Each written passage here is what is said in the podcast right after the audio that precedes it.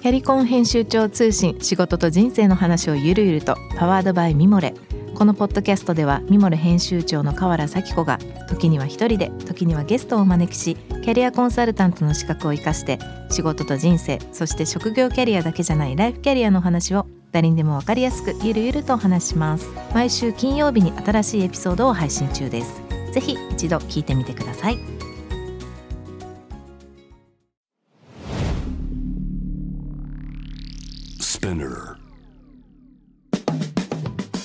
ナビゲーター中道大輔です。Vision to the Future with Forbes Japan このポッドキャストは物事人の魅力を引き出すことで日本のカルチャーの価値を再定義し世界と共有するコミュニティプログラムです。 Forbes Japan Web とは記事として連動し音声では Spinear を通じて主要リスニングサービスにてお聞きいただけます。 Forbes Japan Web は概要欄のリンクからぜひチェックしてください。番組の Twitter、Instagram のアカウントは VTTF アンダーバー community です。ぜひそちらの方もフォローをお願いいたします。えさて今日はですね前回に引き続き駒澤大輔さんをお迎えしてお届けしたいと思います。こんにちは。よろしくお願いします。よろしくお願いいたします。忙しいところありがとうございますいつも。さて前回はですねまあまあ簡単にこれまでのまあすごく本当は長い道のりをだいぶこうギュッと絞った感じでいろいろと聞かせていただいたんですけども特にまあ僕の中で引っかかってる引っかかってるとかその印象残ってるところっていうのはまあいろんなメディアでもね話されを話をされてらっしゃいますがこのコンセプト自分たちのまあ本当にバイブルのもう第一章になるような料理道具という良い断りという考え方を持ったその本質的な部分この考え方がまあ全てにつながっていてまあお店を日本のかっぱ橋でできたその中ウェブサイトから始まったっていう話でしたが、うん、まあ実際それが多分どういう商品を選択するかっていうところにも響きながらさらにそれが今度パリに行って同じようにそのコンセプトで形を作っていってまあパリジャンにもねそれがある程度こう理解され始めてるっていうようなきっと、状況だと思いますけどこのなんちょもうちょっとこの話をこの今後の駒澤さんたちのビジョンに対してこのビジョントゥザフューチャーっていうことでどういうふうに考えてるのかなっていうことでいろいろ今回はね話が聞けたらなと思うんですけど、はい、あの、まあ、前回の中でも話をちょっと僕の方も触れましたけどこのブランドブランド、うん、コンセプト自分たちの集団としての何がこう自分たちがやってることが俺はこれはいけるこれはいけないっていう軸を決めるっていう上でこれをなかなか決めきれない人が日本にはすごく企業もそうだし多いと思うんですよね。はい、僕それすごく大きな課題だと思っていてでなんでかっていうと、まあ、この番組でいつも言ってるのはじゃあもっと日本外出た方がいい。うん、で出れば外から見た日本もよくわかるし自分たちの要するに強みも弱みもよくわかるしもっと可能性が外にはたくさんあって今例えば日本の社会とかこうなんだろうな人口減ってくとか、うん、最近だとデフレでとかって、はいずっとあってそれがここ最近急にじゃあインフレにこうなっていった時になんかなんだろうな世界の中で言ったらインフレまあインフレって言ってもそもそもデフレがこんだけ続いてんだからなんか個人的には良かったじゃんと思うんですよ。まあある違う見方をすればですよ、はい、みたいなこととかでその軸を持ってこうだからこういくんだっていうのをすごいちゃんと推し進めてない結果が今ここに今の日本なんじゃないかなってすごい思っていてそれは大きい企業とかももう全部そうです。でこのなんだろうこのビビジョン・トゥ・ザ・フューチャーでもそうですしフォーブスでもその例えばスモール・ジャイアンツっていう企画でずっとやられてる中でなんかそういうそういうところにこそ日本の可能性があるんじゃないかっていうことをすごい感じてて今回も実はあの釜沢商店さんの中の駒沢さんっていう方がいるっていうところでこう今日、まあ、前回もそうですけど来ていただいたんですね。はい、だからこの駒沢さんの中でこのコンセプトというか、まあ、この料理道具という考え方、はいをベースに今後ってどんなふうに想像してますか？はい。あのまあ多分というか間違いなく多分変わらないと思うんですよね、うん、基本的に、うん、あの考え方は変わらないと思いますしやること自体も変わらないと思うんです。うん、あのただその伝え方とか表現の仕方とかっていうのはやっぱり時代に合わせてこう変わっていくと思うしそうであるべきだと思うんですけれども、うん、やっぱり一番大事な本質の部分っていうのは変わらないと思うんですよね。でその本質の部分は何かとしたら僕らにとっては、えー、その料理道具っていう良い断りの道具っていうような、えー、コンセプトのもと、うん、あのそこの部分をきちっと伝える。でいつも思うしあのうちの社員にもお客さんにも言ってるんですけれども例えばうち扱ってるのは料理道具要は物ではあるんですけれどもでもそのものものの向こう側にはやっぱその背景があるわけですよね。うん、例えばそこが作られてる産地のことだったりとか、うん、職人さんのことだったりとか、うん、えー、もっと言えば例えばそういうようなそこの文化があるからそういうのが生まれてきて。育ってきてっていうことがあると思うんですよね。うん、だそういったことにまできちっとこう思いを馳せてそういったことまでもあのお客さんに伝えていくっていうことが僕たちの仕事だと思っていていつも言うんですけどあの作る人がいて使う人がいて、でその間にいるのが僕たちででやっぱりあの作る人の思いも使う人の思いも多分それぞれにあると思うんですけど、うん、意外と例えば作る人は実際使う人の使い勝手を必ずしも100%分かってるとも言い切れないと思うし、使ってる人もそのどういうふうに作られてるかっていうことは分からないから例えばこうそこら辺の部分がこうえー、例えばちょっとこう無理なことをつい言ってしまったりとかいうこともあると思うんですよね。うん、でその間にいる僕たちっていうのは唯一そのおた両方の立場の人の気持ちを分かる立場だと思うんですよね。うんで時にはだからそう片方の言葉をきちっと翻訳して片方に伝えていくっていうような役割だと思っていてただ物を右から左に流して動かしてるだけっていうんではなくてやっぱそういうようなことも僕たちにとって大事な仕事だと思うんですよね。だからそういったことをきちっとこれからも多くの人に分かりやすく伝えていきたいなと思うし、あの本当にねやっぱりどんどん産地も一様に結構あの人手不足職人不足だったりとかして特にうちが使ってるものっていうのはそういう業界が多くて結構皆さん苦労されてるんですよね。あのかといって僕たちが例えば工場に入って物を作るとかっていうわけにはいかないので、じゃあ自分たちに何ができるのかなって考えるとやっぱりそういうような産地のこととか要はそのものの本質的な部分をいかに正しくきちっと多くの人に知ってもらって興味を持ってもらえるかってことだと思うんですよね。だからそういうような努力がきっと今まで足らなかったんだと思うんですよ。うんうん、あのもちろんやってきたつもりではあるんですけどまだまだ足らない部分があるんだなっていうふうに思っていて。うんでそれをあのかっぱ橋でやるってもちろんなんですけれどもやっぱりより多くの人に知ってもらうためにはやっぱり海外にも出ていきたい、やっぱり日本だけじゃもったいないですからそういったものを。はい。こんなにいいものがあるんだ。こんな素晴らしいものがあるんだよ。でもそれはこんな背景があってこんな文化があるから生まれるんだよっていうことをきちっと伝えていきたい。だそういったことをこう僕たちの場合幸いパリに拠点があるので、そこをベースにあのどんどんどんどんこう広がっていきたいなというふうな思いがすごくありますね。はい、なんかそのよくこの番組でも話すんですけどその今ちらっとおっしゃってたこう伝える努力を怠ってきてるってことね、はい、日本は、はい、それは多分日本のマーケット大きいじゃないですか。今でもまあ世界で3番4番それなりの人の数もそれなりにいて。だから日本のことだけ考えておけばそこそこいけるんですよね。ただ例えばスウェーデンとか、まあ、スペインもそうですね。ファッションなんかだと H&M とかザラなんかそうですけど。とユニクロの一番の違いっていうのでよくこの話するんですけど、はい、まあこれはもう僕の勝手な仮説なんで実際はちょっとあれかもしれないですけど結局ユニクロは日本でも下は本当赤ちゃんからおじいちゃんおばあちゃんまで全部埋まってからほぼじゃあ海外って出て、はい H&M とかザラってスペインとかでスウェーデンのマーケットそもそもちっちゃいもう初めからヨーロッパ全土でまずロンドンからって見てるんですよね、はい、商品開発も全て。だから H&M ってどこの国行っても H&M なんですけど、はい、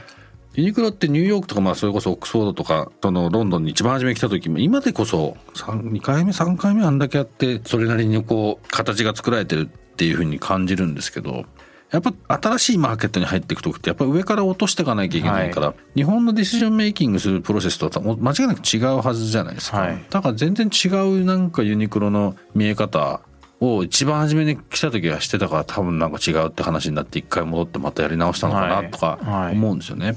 だからそのここっていうことをきちんと持ってそのままいく、うん、そのまま行こうって、はい、その強さって結局伝えることを、うん、要はやってることにちゃんとね軸があってやってることに自信持ってきちんと伝えれば、はい、世界の人だって分かるっていうのを実感してるじゃないですか。はい、なんかそれ僕すごい、まあ、このこの番組通してみんなに伝えたいことでやれるねこの前のサッカーの日本代表じゃないですけど、はい、本当に心だ心っていうか、うん。はい、こねハートで負けてる気がするんですよ、はい。はい。はい、そもそも。えーそれさえあったら実力全然あるからっていうのはもう本当いろんなことに思うんですよね。えそうですね。そう。だから例えば僕たちも、例えばフランスで物を売るだけのことを考えたら、例えば向こうに代理店なり、ディストリビューターさんなり探して、物だけ送ってお願いしますっていうふうにしちゃえば簡単だと思うんですよね。でもそれじゃあ僕たちがやりたいことじゃないんですよね。むしろそれを売るものを売るだけじゃなくって、もっと説明をしたいんですよねこれを、これはこういうところが良くてっていうふうなこと自分たちのこう言葉で自分たちの思いをきちっと伝えていきたいっていうのがあって、そうなるともうお金もかかるし 手間もかかるけれどもやっぱ自分たちで店作るしかないよねって自分たちが行くしかないよねっていうこと。でもあのきっとそれをやれば今あの中身さんおっしゃってたみたいに必ず伝わるはずだっていうふうなあの思いはあったんで、まあ、そこをやってみようっていうところだったんですよね。で実際やっぱりこれ5年やってみて少しずつですけれども、あのそういったことをこう理解してくれる人が増えてきたっていうのは僕たちの考えが間違いじゃなかったのかなっていうふうに思ってますね今は。本当にやっぱすごい考え抜かれて職人もそこそこちゃんとそこそこって言っちゃうんですけどちゃんと作ってるじゃないですか当然ですけど、はい、でそこにはいろんな理由があってこうなってっていう、まあ、それは、だから僕がなんでそのうん、飲食店を、まあ、飲食店じゃ日本食を世界に文化として出したいから、はい、まあ僕は世界に日本の文化を全部出したいと思ってる中で、はい、食は僕絶対外せないから、なんとかしようやろう。でちょっと余談になりますけど僕はずっと13年間ロンドン住んでて、まあまずかったわけですよ、今でも今はだいぶ良くなりましたけど、えー、さっきのあのフランスとはもう大違いで。で毎回日本に帰ってきた時にあなんか日本の食事って本当にやっぱ世界で最高だなと。でそこからもずっと海外とか行ったり来たりしてる中で毎回毎回そうですけどやっぱ日本の食のなんだろうなスタンダード食のなんその平均点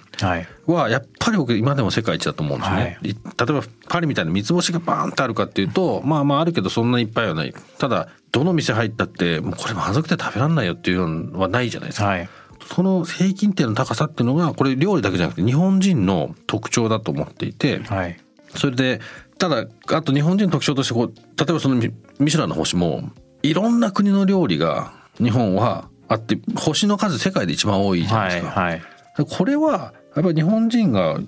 向こうから持ってきてものすごい深掘って、え。でなんかそれ以上のものにして世の中に出してるから世界基準で、まあどの国も一応ね、同じ基準で見てる中で、ここにそういう結果が出てる。はい、で、ただそれいいのに、日本の国だけにしか出してないんですよね。うん、で、どの国行っても日本食屋さんって大体赤ちょうちんがあって、まあ最近ちょっとずつ変わってますけど、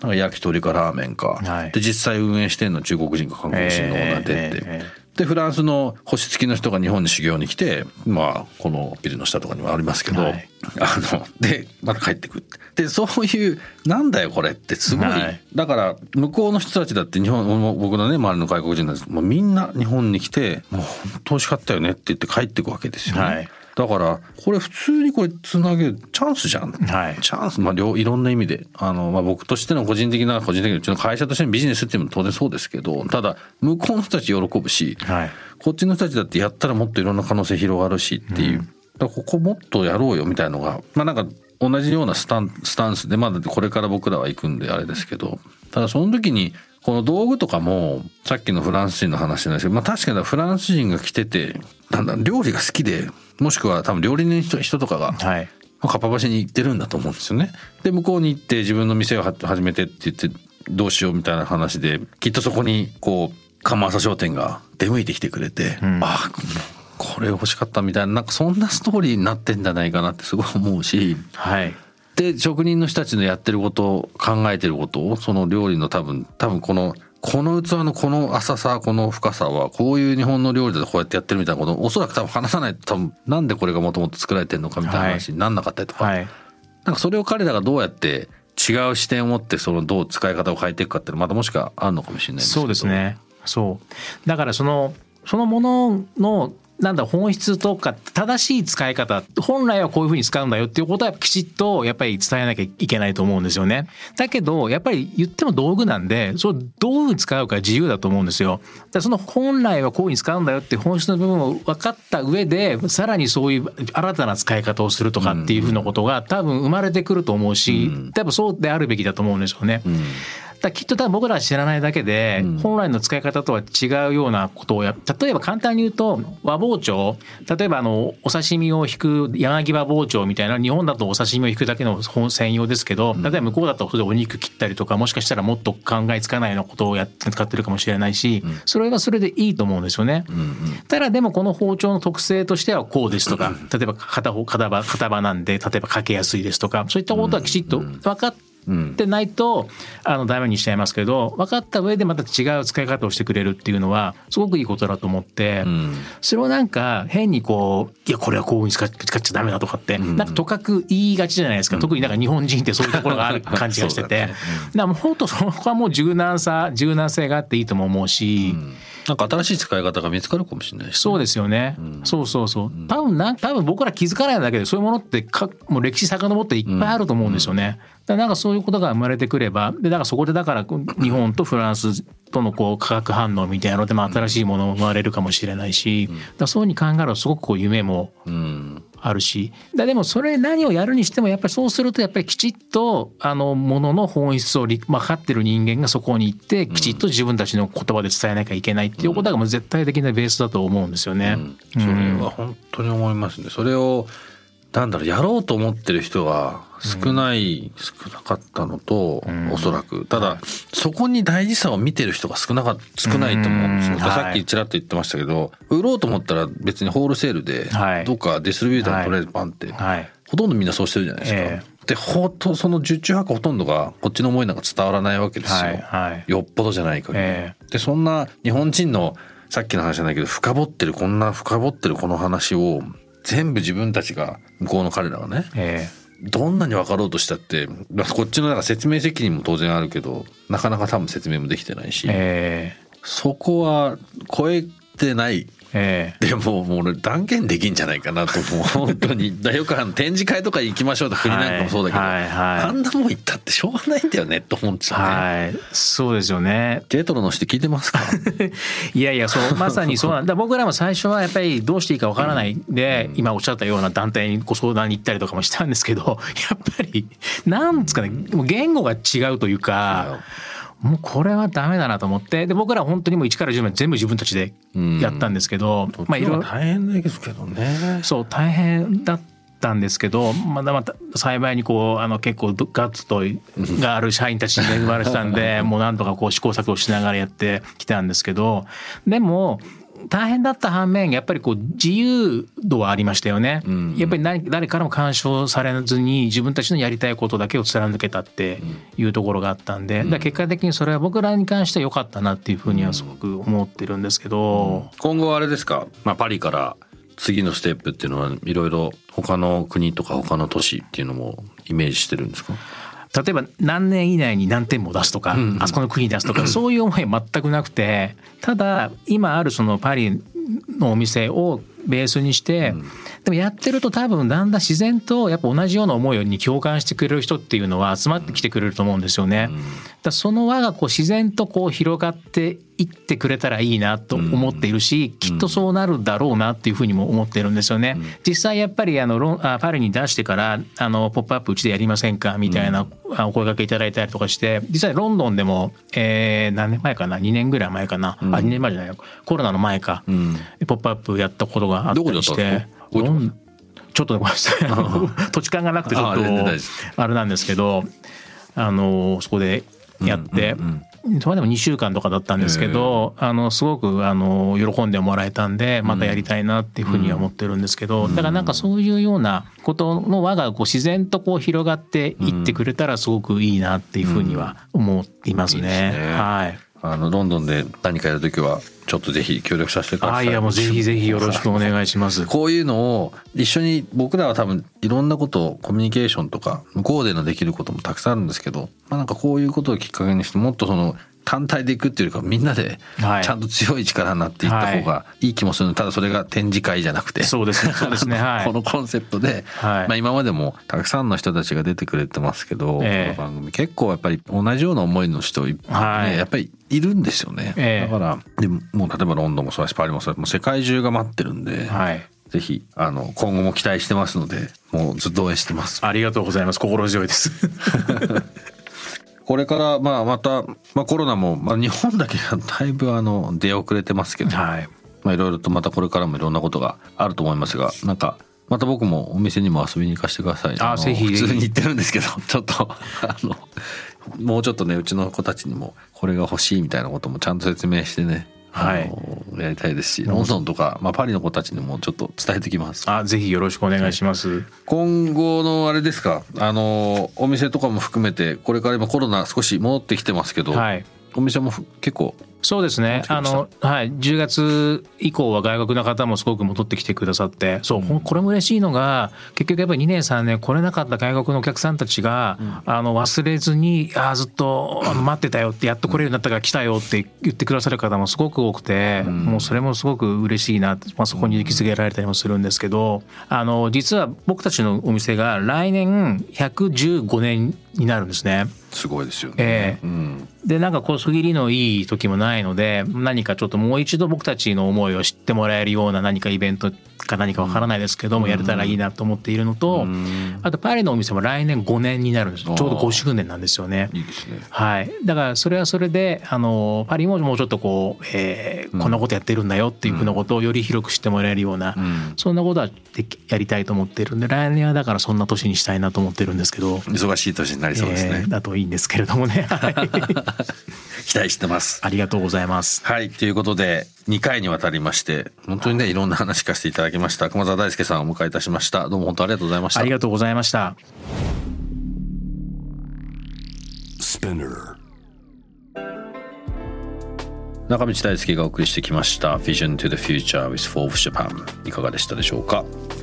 2週にわたり、えーそうですね釜浅商店の熊澤さんいろいろとお話を聞きました。ちょっとなんかあっという間だったんで全然話足りない部分もあるんですがどうでしたでしょうかね。まああのなんだろう僕らがこの番組を通していろんな人と話してるいろんなテーマを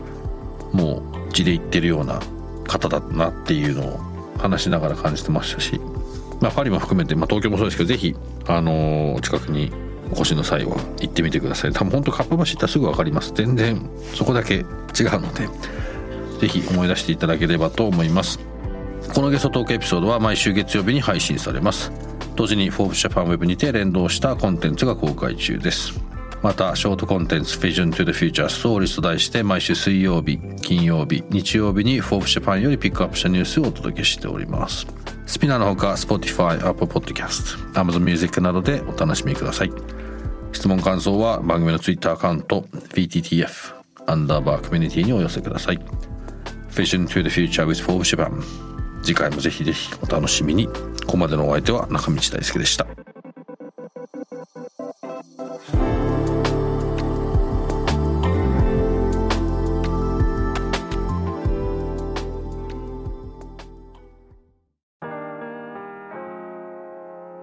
家の神崎めぐみと編集者の大森洋子でお届けする雑談ポッドキャスト「ウォンと私のお名前なんての?